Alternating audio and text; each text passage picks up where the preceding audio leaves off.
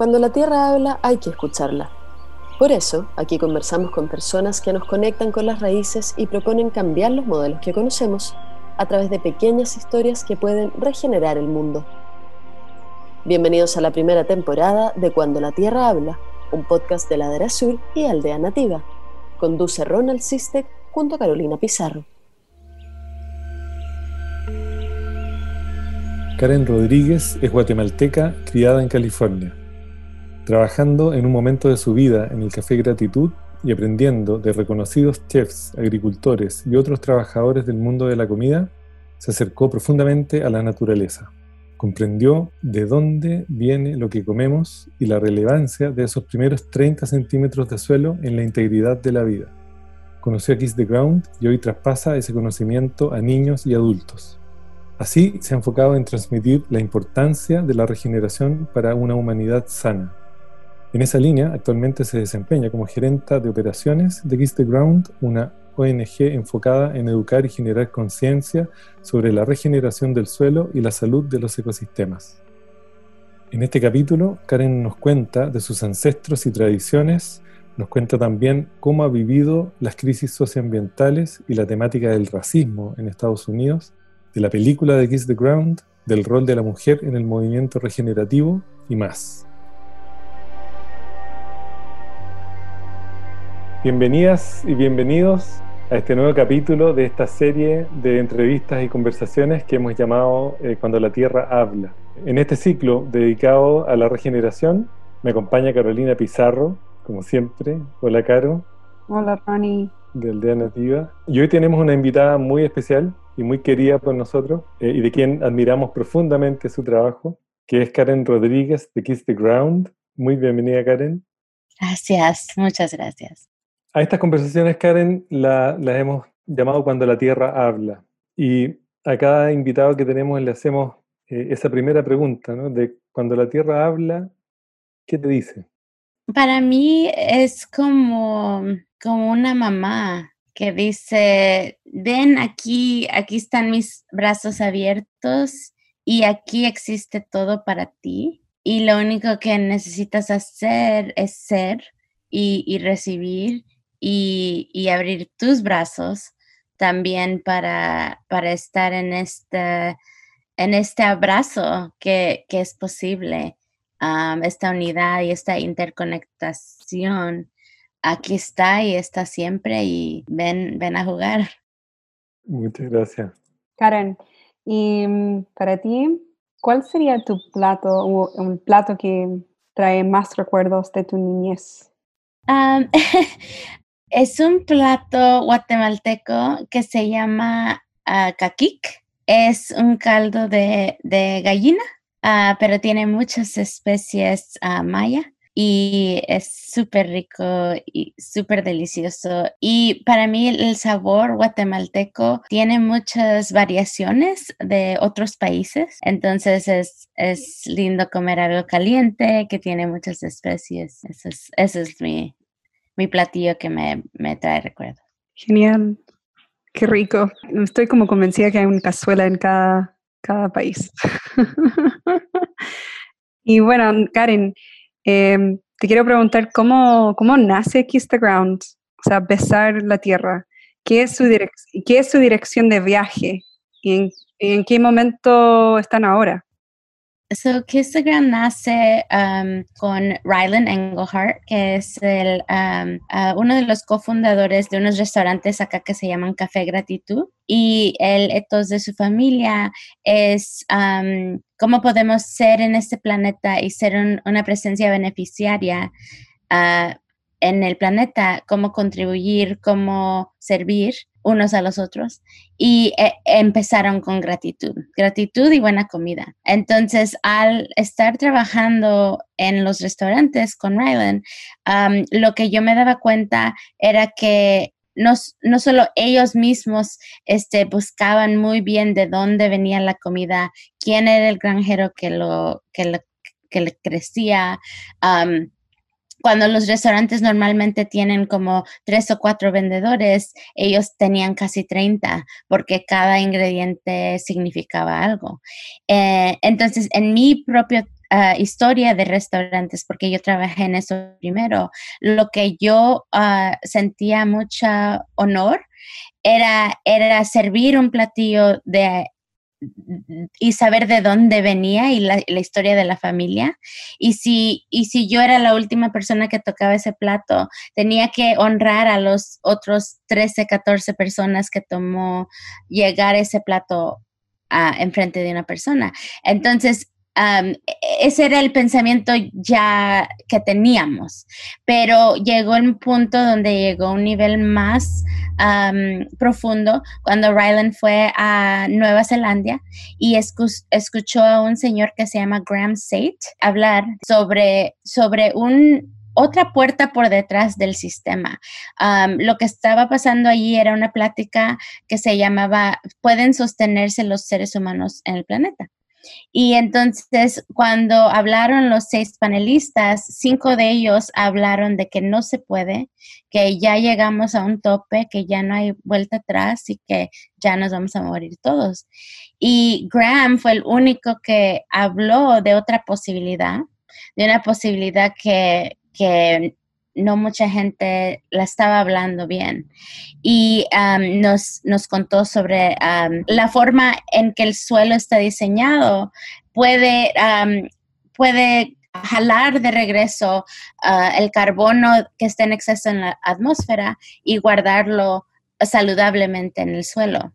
Entonces, al oír eso, Ryland tuvo un momento de, ajá, y llegó a casa y le contó a todos los que pudo y el momento que a mí me contó, todo el matrix de mi vida ah, empezó a cambiar al entender que la esencia de la tierra o la esencia de, el mundo en el cual vivimos, si la cuidamos, naturalmente está diseñada para crear un ambiente donde uno no solo va a sobrevivir, pero también va a a realmente crecer y realmente dar fruto.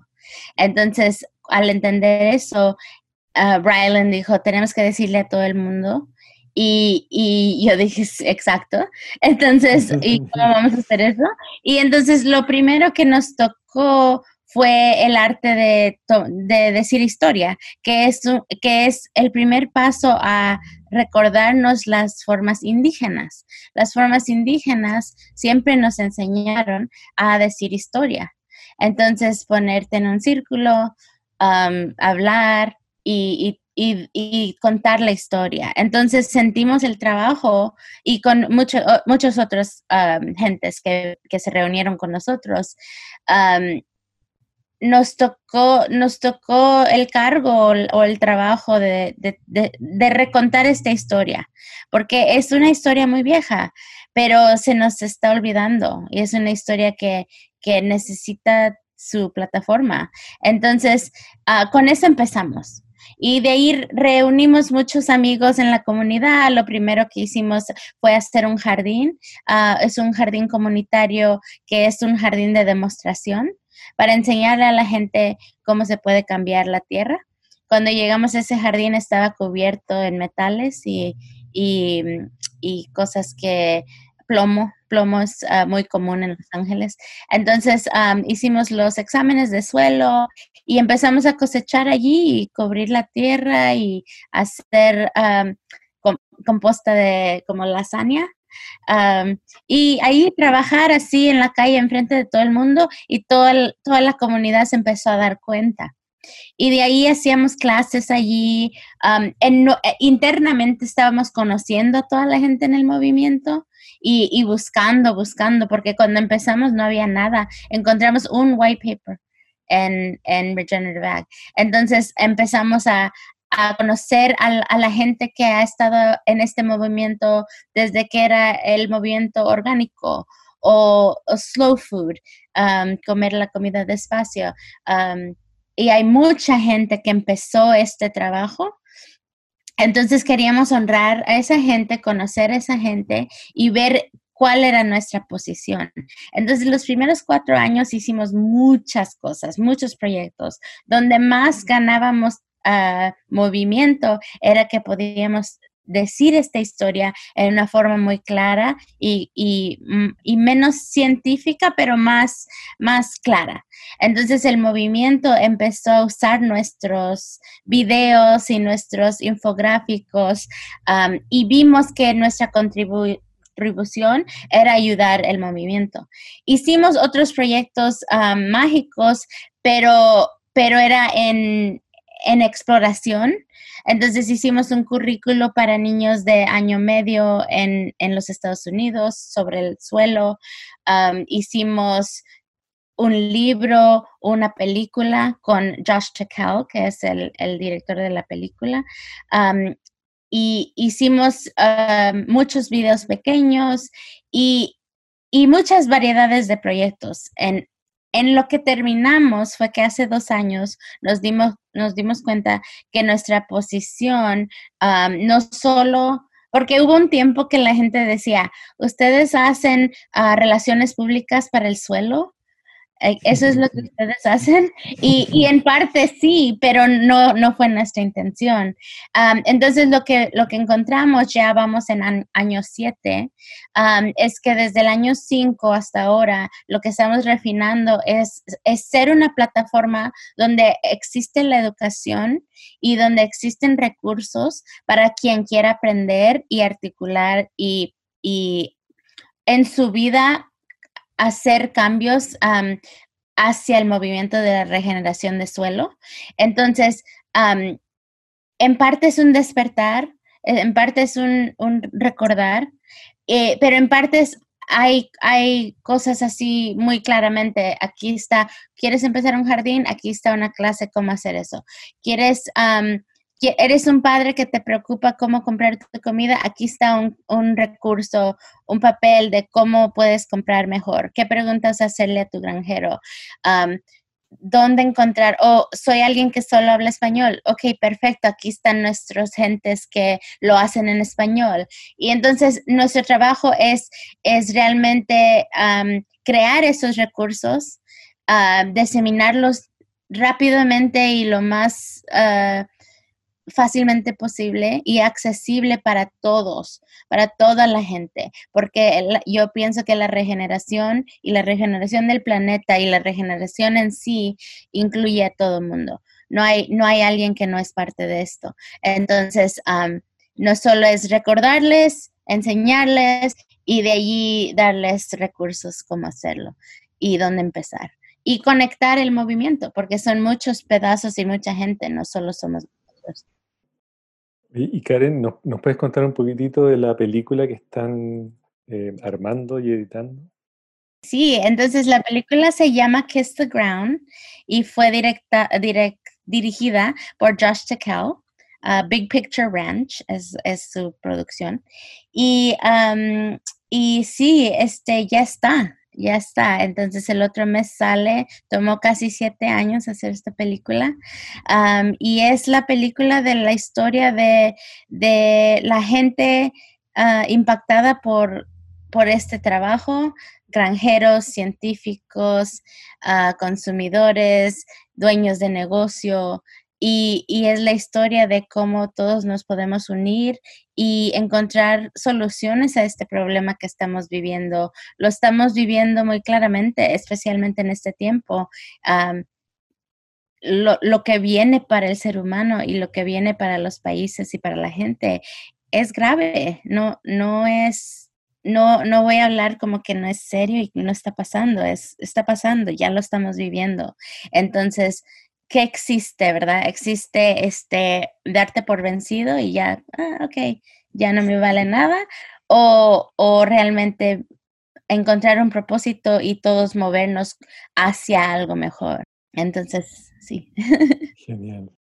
Y, Karen, ya esbozaste algunos puntos que son muy claves, pero eh, para ti individualmente, ¿qué significa este concepto de regeneración? Es, es, tantas cosas. Es, es en, en, los siete años que llevo haciendo este trabajo, me ha costado tanto articular así en una, en una forma lo que es la regeneración.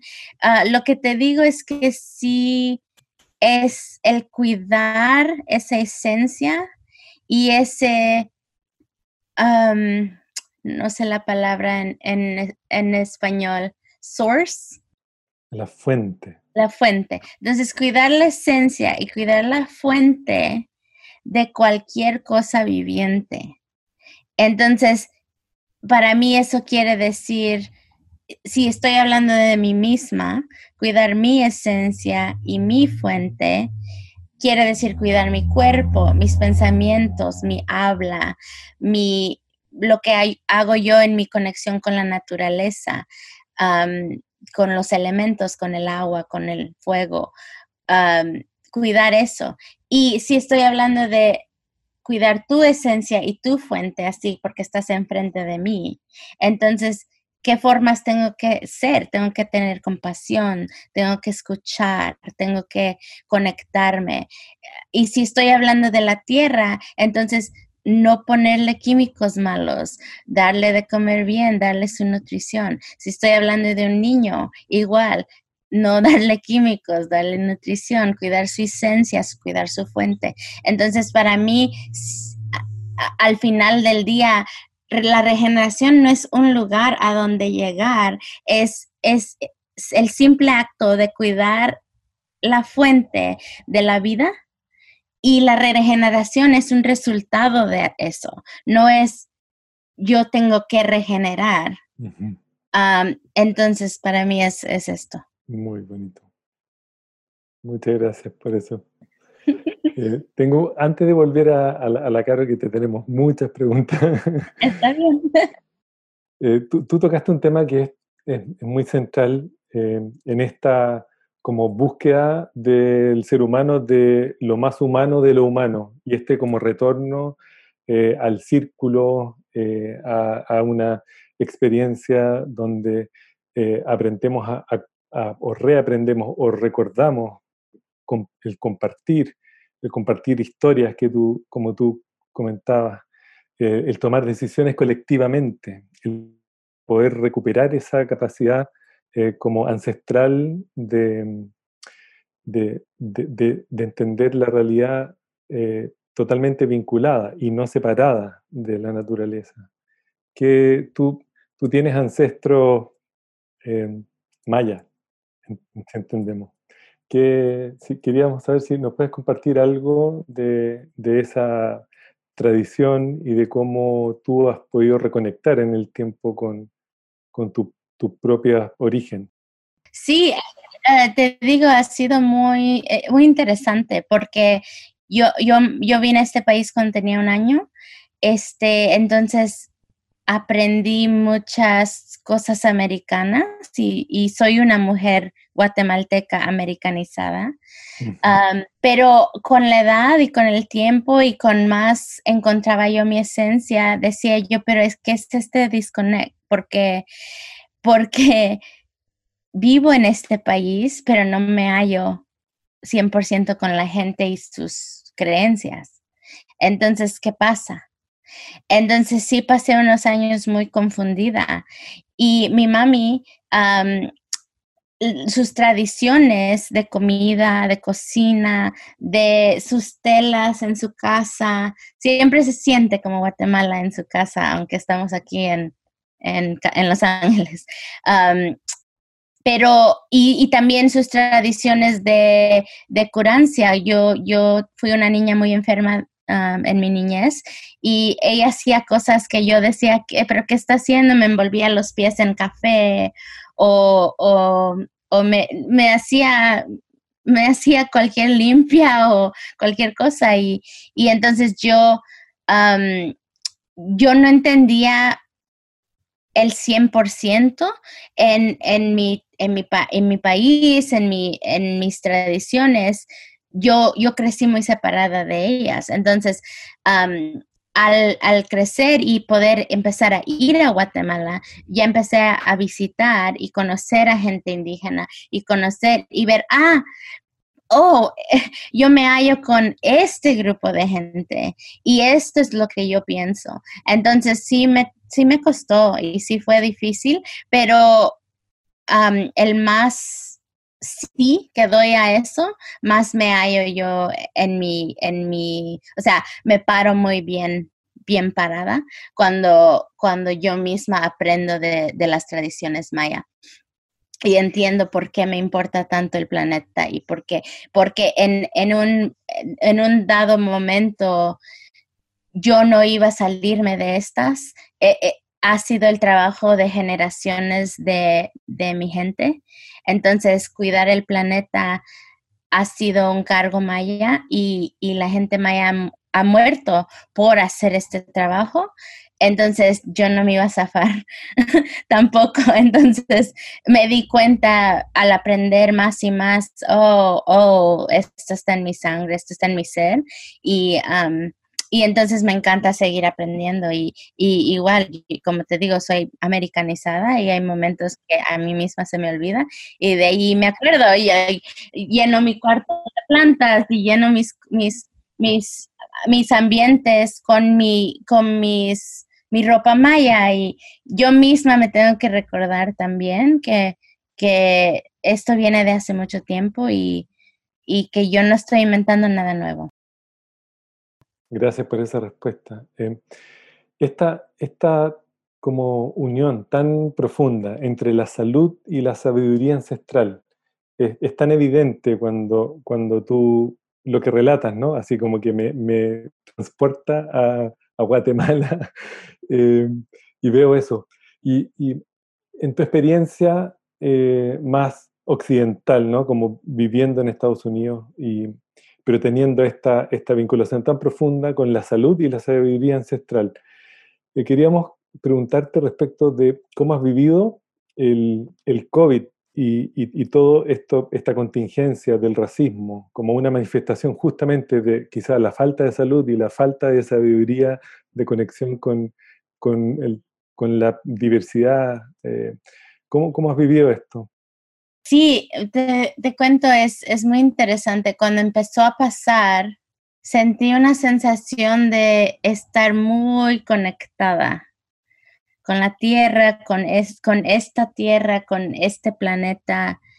Y, yo a la naturaleza le tengo un respeto y, un respeto que es, es tan profundo. O sea, yo me meto al mar con todo el miedo del mundo que el mar es mucho más grande que yo. Entonces, así vi este virus como naturaleza y dije, ok, ok. Entonces me, centré muy bien, me conecté muy bien y crecí mi fe, lo más grande que pude crecer mi fe y dije, ok, ya aquí está, aquí estamos y esta es una oportunidad. Entonces lo único que puedo hacer yo en, en esto, ser responsable, contribuir, ayudar si alguien necesita ayuda, pero lo que he estado haciendo es cuidarme y cuidarme aquí en mi casa, cuidar mi casa, cuidar mi comida, cuidar lo que estoy comiendo, lo que estoy cocinando. O sea, mi contribución es cuidarme y, cultivar salud, porque eso es lo necesario cuando, cuando hay, hay enfermedad. Entonces, entonces eh, es mi forma de vivirlo sin palabras, en acción, como yo estoy participando en esto, es cultivando salud. Y entonces cuidando mi mente, cuidando mi habla, cuidando mi estómago, cuidando mi comida, es mi forma de contribuir. Segundo, lo, lo, que pasó ya con el racismo cuando falleció George Floyd y empezó toda la gente a escuchar diferente, hablar diferente.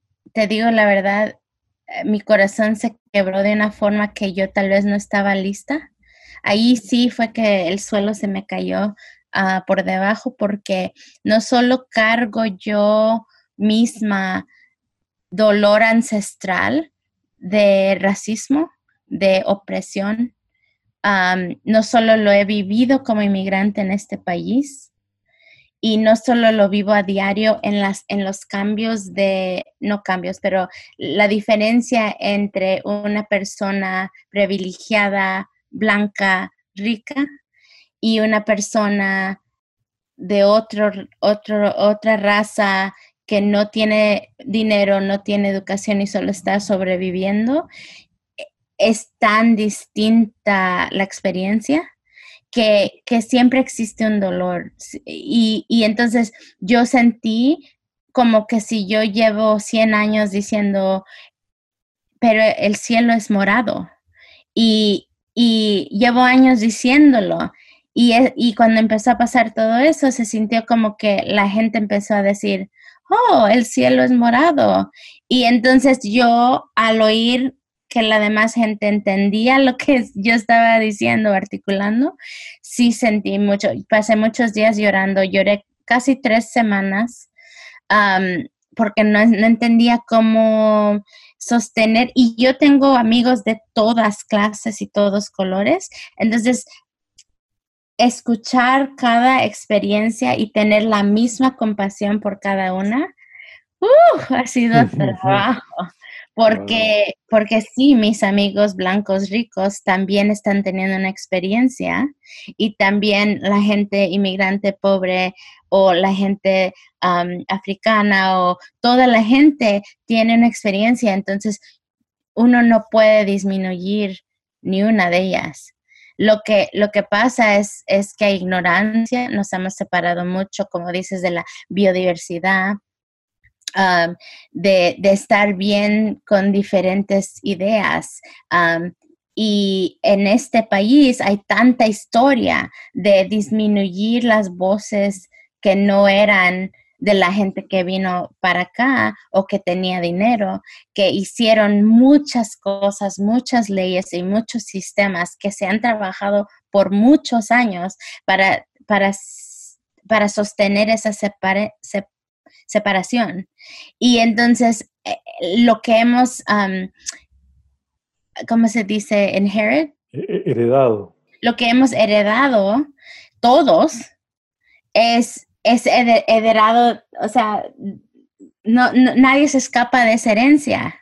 Entonces, la, la colonización este, nos afecta a todo, está tan dentro de todo, cada uno de nosotros. O sea, no hay una persona que no tiene pensamientos o palabra, palabras colonizadas. Entonces, ¿cómo deshacer todo eso? Y es un, es un trabajo enorme y es un trabajo que igual es de todos. Y, y esa, esa separación es la diferencia, yo pienso, que nos va a ayudar mucho en aprender a cuidar la tierra es, una, es un pedazo que es muy importante. Y, eh, porque eh, igual eh, con el movimiento orgánico, hay mucha gente pobre que dice, pues ese movimiento no es para mí. Y, eso no es cierto. Entonces, siento que este pedazo y todos los pedazos que han salido en los últimos cinco años realmente que la gente está usando su voz por injusticia, usando su voz por algo que puede cuidar a más gente, no solo a pocos. y también la otra parte es que hay mucho de lo que de lo cual no sabemos. Hay mucho que el los gobiernos, la gente en poder no nos cuentan. Y especialmente cómo está el estado de, de los países con los medios ambientes y, las noticias, ahora no se sabe realmente quién pagó cuál comercial o, de dónde vino esa historia y, la gente no, no para para para realmente informarse. Entonces, irresponsablemente estamos compartiendo información que no necesariamente es la verdad y estamos todos confundidos. Entonces, lo, lo otro que yo practiqué en este, he practicado en este tiempo es la humildad que existe en decir, actually, yo no sé lo que está pasando. No estoy segura. Y practicar eso, he visto que hay mucha gente que no lo puede hacer, porque necesitan llenar el, el hoyo de lo que, para sentirse mejor y no tan miedosos. Entonces, llenan ese hoyo con una teoría, pero la verdad es que nadie sabe lo que está pasando exactamente. Entonces e, es cuando la fe tiene que guiar. Sí, impresionante eso que eso que compartes de estos procesos de descolonización en Sudamérica hace ya mucho tiempo y, eh, que se vienen gestando y hoy día está muy fuerte todo un trabajo de, para poder eh, sanar todo ese proceso que fue tremendo, ¿no? Y desde, bueno, desde el lenguaje también hay que hacerlo, ¿no? ¿Cuáles podrían ser las narrativas más claves en ese proceso también de descolonización? Ah, gracias por compartir esto. Uh, potente. Em, bueno, volviendo a, al diciembre del año pasado, fue cuando en Chile nosotros íbamos a tener, recibir el COP25.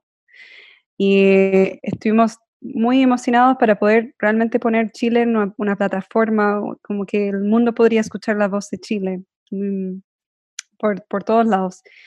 Y tú ibas a venir con Kiss the Ground y también Regeneration International y, íbamos a convergernos.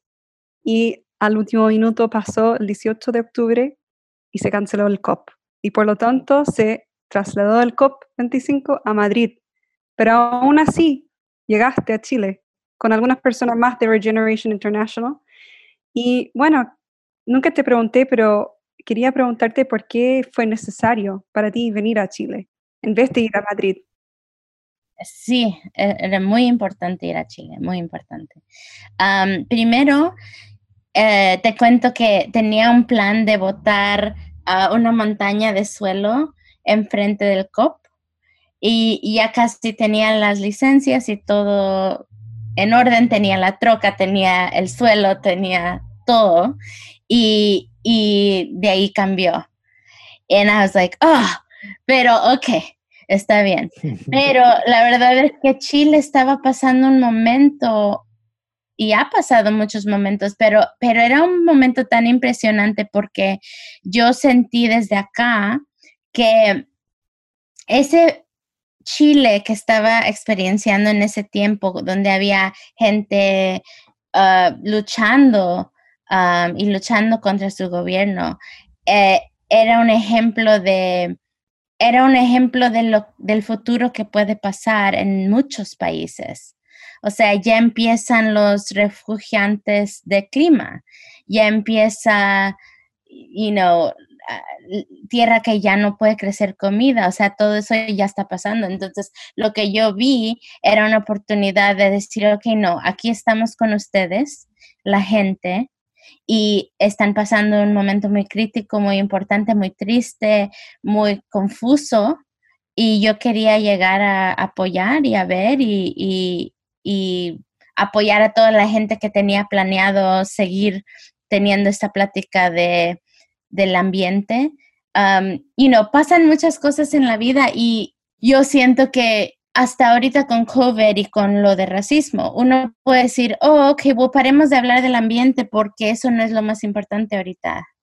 Pero eso no es verdad, es la, es la fundación de todo lo que hacemos. Entonces, pase lo que pase, vamos a seguir esta conversación. Entonces, ese fue mi, mi, mi, donde de, mi punto de vista dije, no, tengo que ir a Chile, tengo que ir a apoyar a la gente que está haciendo lo que está haciendo.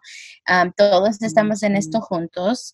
Y, y es importante. Y lo que, y lo que saqué de llegar realmente es que muy claramente aprendí dos cosas. Aprendí que es muy claro, podemos ir hacia la naturaleza y nuestra conexión con ella o, o alejarnos.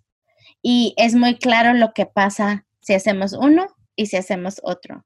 Y el único ejemplo que yo te puedo dar, porque yo no conozco todo Chile, pero cuando yo estaba en el sur, en Villarrica, sentía la naturaleza palpitable en todos lados y cuando estaba en Santiago me costaba mucho respirar. Entonces, eh, para mí fue muy claro, de una forma u otra forma, nosotros tenemos una decisión que hacer como seres humanos y, y, este es el ejemplo. Y lo segundo que me llevé de Chile es que la regeneración no pasa si no pasa adentro de mí primero. Eso fue muy claro cuando yo estaba ahí.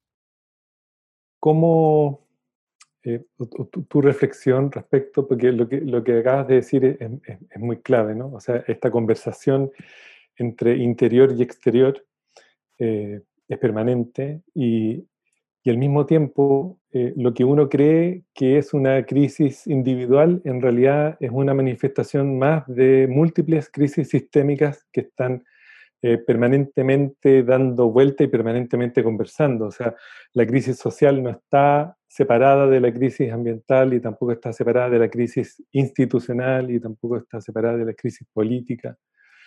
Entonces, tu, reflexión y quizá, no sé si tienen algún, em, algún trabajo desde Kiss the Ground como, como generando entendimiento respecto de que en realidad está todo mucho más vinculado de lo que nosotros creemos. Sí, todavía no, pero sí este, son trabajos que estamos viendo ahora. Nosotros mismos estamos tomando clases con, con unas compañías que están ayudando a, hacer la tendencia entre el racismo y la intersección en, en cuidar el ambiente y cuidar a la gente y, parar el racismo. Entonces, internamente estamos tomando clases para poder articular eso mejor en una, en una forma más clara y más porque nosotros en Kiss the Ground hacemos mucho porque la gente se meta en acción.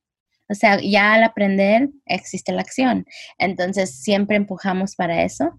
Entonces, estamos, eh, estamos estudiando nosotros mismos para poder dar resultados donde la gente puede ponerse en acción. Entonces, en esos temas, sí, como salieron este año, ah, estamos estudiando para poder presentar algo. Karen, quería mm, leerte una frase que encontré dentro de un libro, del libro que está escrito en el año 76 de los The New, New Alchemists, eh, un grupo de cientistas, eh, medio hippies, em, poetas, em, gente increíble, en mi opinión. Y bueno, ellos tienen un subfrase que está dentro de ese libro y te quiero leerlo. Y dice, las mujeres pasamos de allí a campos más amplios. Una década o una docena de nosotros organizamos un, equipo de plantación de árboles para el 8 de marzo. No teníamos árboles jóvenes, ya que aún no teníamos un vivero de árboles, por lo que caminábamos millas en un día recolectando semillas de árboles. En tres años tuvimos más de 110 mil árboles plantados en más de 20 hectáreas de terrenos baldíos de arenosos. Para el año 1971, las mujeres cuya fuerza laboral se incrementó con lo de los campesinos pobres y medios bajos de, de nuestro pueblo, habíamos plantado más de un millón de árboles eh, maderables y frutales, cubriendo 220 hectáreas de tierra arenosa con verde. Esto frenó el viento y la arena cambiante, y comenzamos a tener buenas cosechas todos los años. Nuestros rendimientos de grano aumentaron en algunos casos hasta un 650%. La antigua visión del lugar de las mujeres cambió y la gente decía, las mujeres realmente están haciendo su parte del trabajo colectivo. Y esto viene de nuevas mujeres de Nueva China, de la prensa de Beijing del año 72. Eh, eso, bueno, referencia del 8 de marzo del Día de la Mujer eh, Trabajadora, establecido en el año 1910. Y bueno, en base de, de esa frase, quería preguntarte si puedes como hablar un poco acerca del rol de la mujer en el movimiento regenerativo. Ah, y no una mujer crea, crea vida dentro de su ser, una vida a la par de su vida, entonces tiene dos vidas a, la vez. Entonces el poder y el, la fuerza, la compasión, la, la fortitud, la, el amor que tiene que tener una mujer eh, es enorme. Entonces, para mí es interesante que es nuevo la idea que una mujer puede tener una parte enorme en, cuidar el mundo. Siempre me quedo así como que, hmm, like, hmm, todavía no entienden eso, like, es muy interesante. Yeah, las mujeres eh, somos tenemos un cargo enorme en todo lo que hacemos. Entonces, es muy simplemente, o sea, lo puedo hablar por horas, pero simplemente el poder que tenemos y, la sabiduría y cómo, cómo mm, tomar una semilla y crear algo completamente diferente es, es un poder que tenemos. En el libro ah, que escribió Paul Hawken, que se llama Drawdown, um, es un libro, uh, es, una, es un, es un, ah, ¿cómo se dice? Research paper. Es un eh, paper de investigación. Ajá, es un paper de investigación de las 100, 100 formas de cuidar el planeta y, y, jalar el, el, carbono fuera de la atmósfera. Uh, el número uno es, es, es, educar a la mujer, educar a mujeres. Um, porque igual, o sea, es eso de la esencia otra vez, es si cuidas la esencia, lo que, lo que el resultado es regeneración. Entonces, una mujer tiene ese poder en una, en una capacidad y en una fuerza enorme que no, no es, no disminuye al hombre para nada, pero lo, lo apoya y lo crece. Entonces, yeah, es una mujer eh, tiene una parte muy grande en la regeneración. Gracias, Karen. Muchas gracias. Solo quiero añadir una cosa más, es que me cuesta articular algo que es ley. O sea, por ejemplo, para mí, si alguien se muere, me da tristeza, pero también es tan fuera de mis manos. Entonces me cuesta articular lo mismo con, el, el, lugar de una mujer porque es, es ley, o sea, no es, es por diseño. Entonces, quien me entiende eso, se me hace tan chistoso, like, wow. es tan evidente. Como que los seres humanos son, son la naturaleza misma. Ajá, sí, exacto. Sí, ahora eh, es interesante también de que le, hemos atribuido al género algo que es eh, al mismo tiempo complemento, ¿no? Entonces, a mí muchas veces me gusta pensar de que este patrón de, de la supresión de lo femenino que ocurrió por ahí cuando empezamos a ser agricultores, se fue profundizando a tal nivel de que la discusión empezó a ser de género, cuando en realidad la recuperación de lo femenino es clave en, en todo, en todos y en todas. Gracias Karen, me, me, encantó eso de que si cuidas la esencia, el resultado es la regeneración. es, así, ¿no? Te queremos hacer viajar, Karen. Em, imagínate que avanza el tiempo Em, y te encuentras eh, en un buen tiempo más con algún descendiente tuyo. Imagínate, te encuentras con un tataranieto tuyo em, y que te pregunta, ¿qué hiciste, Karen, con tu vida en, en esos tiempos tan desafiantes? ¿Qué historia, sabemos que tienes muchas historias que compartir, qué historia le contarías a tu tataranieto que represente eh, eso que hace hoy día bailar tu corazón? le contaría que dediqué mi vida en un entrego total a cuidar la esencia de la vida y, a seguir conectándome, aprendiendo y disfrutando toda la abundancia que la naturaleza me da todos los días y que cuando yo participo, participé en esa conexión y confianza en la naturaleza, que lo que recibí fue mucha vida y muchas cosas buenas y mucha, mucha risa y muchos abrazos y mucho amor y mucha diversión porque le di mi fe y mi, y mi confianza a la tierra. Muchas gracias. Bueno, como para, para cerrar, quería saber si tú trajiste esa frase, un frase o tienes algo por ahí que de porque cada vez que hablo contigo, ah, tengo una frase, tengo un Así que, entonces, ¿qué, ¿cuál frase tienes por, por los oyentes de, de este podcast? Sí, la, la única frase que ya es, es que es tan simple para mí. Entonces es una frase corta y la dice el día Penniman, es una granjera aquí que vive en los Estados Unidos, tiene una granja que se llama Soulfire Farm. Ella es una mujer afroamericana y dice, al sanar nuestro suelo, sanamos al planeta y a nosotros mismos. Tal cual. Y es súper simple, no es, no es un concepto difícil. Nosotros lo hacemos difícil.